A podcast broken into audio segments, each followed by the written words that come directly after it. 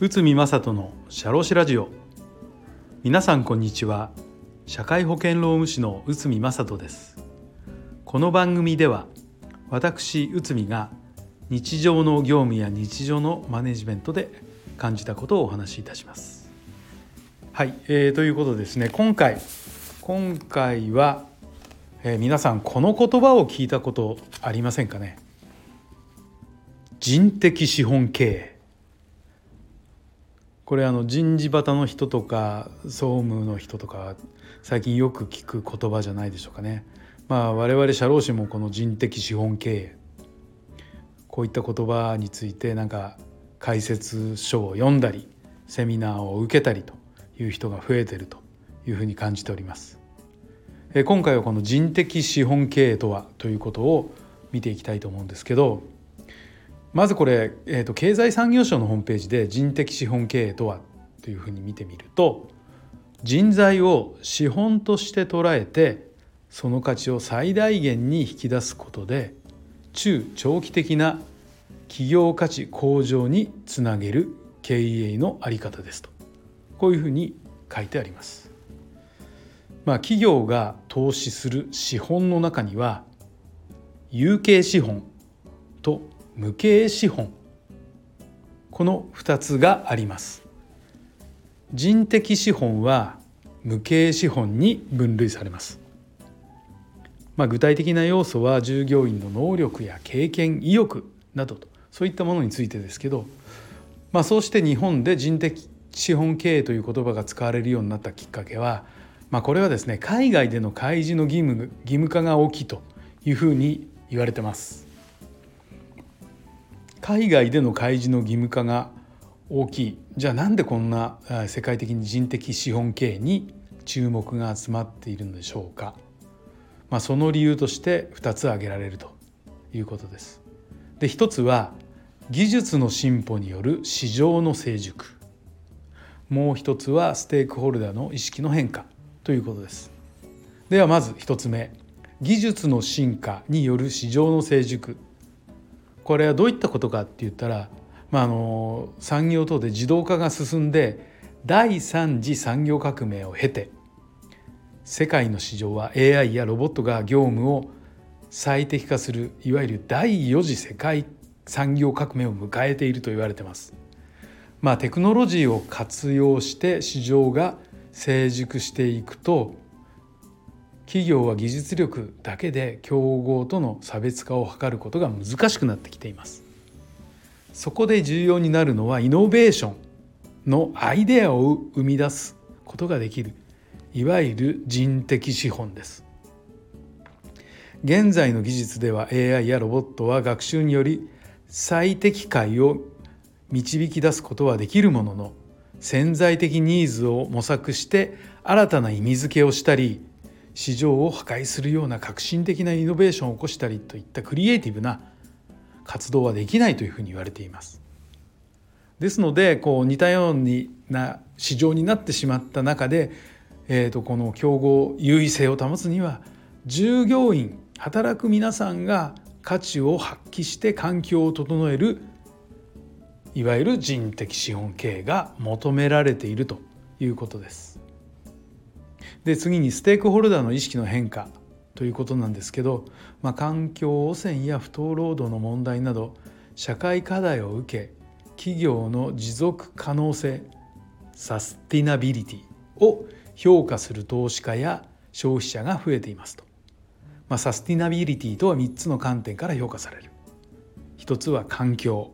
まあ、森林伐採や、えー、海洋汚染温室効果ガスなどの、えーと、環境問題への取り組み。あとは社会。ジェンダーや教育の格差に取り組む。社会の安定への貢献。そして経済。貧困問題や労働環境セーフティーネットなど社会保障の整備拡充と。まあ上記の上うち社会に関する取り組みとして求められているのがこの人的資本経営です。サスティナビリティを重視して投資を行うことは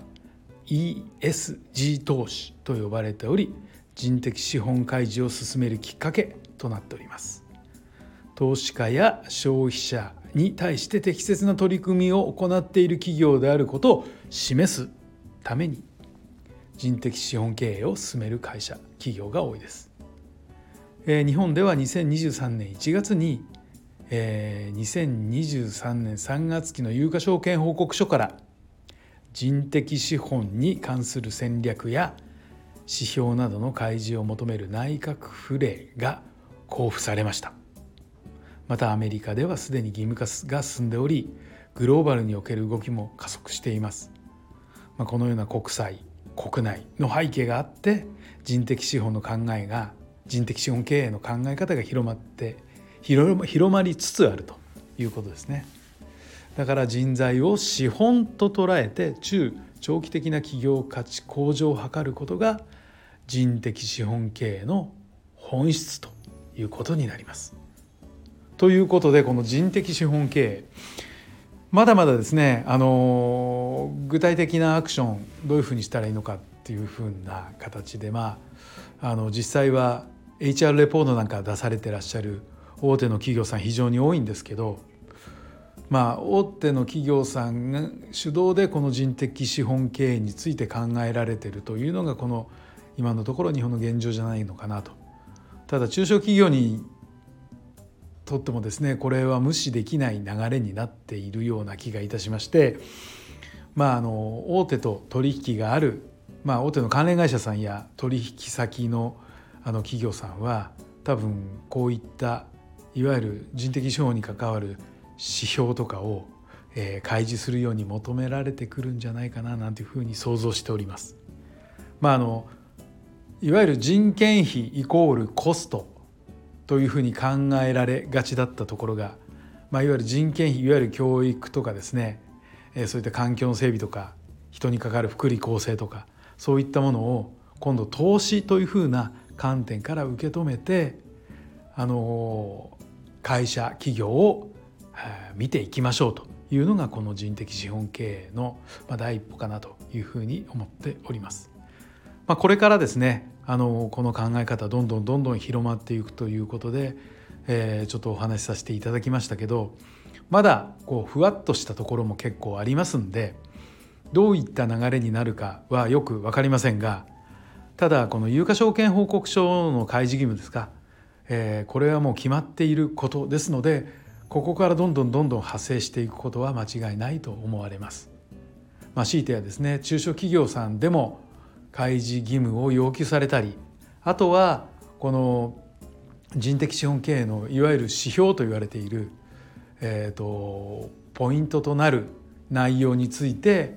例えばあの企業売買買収 M&A とかでですねそういった数字が注目されるというふうに考えられます。ですのでまあちょっと中小企業にとっては若干先取り感がありますけど、まあ、無視できない流れというようなことでちょっとご紹介させていただきました。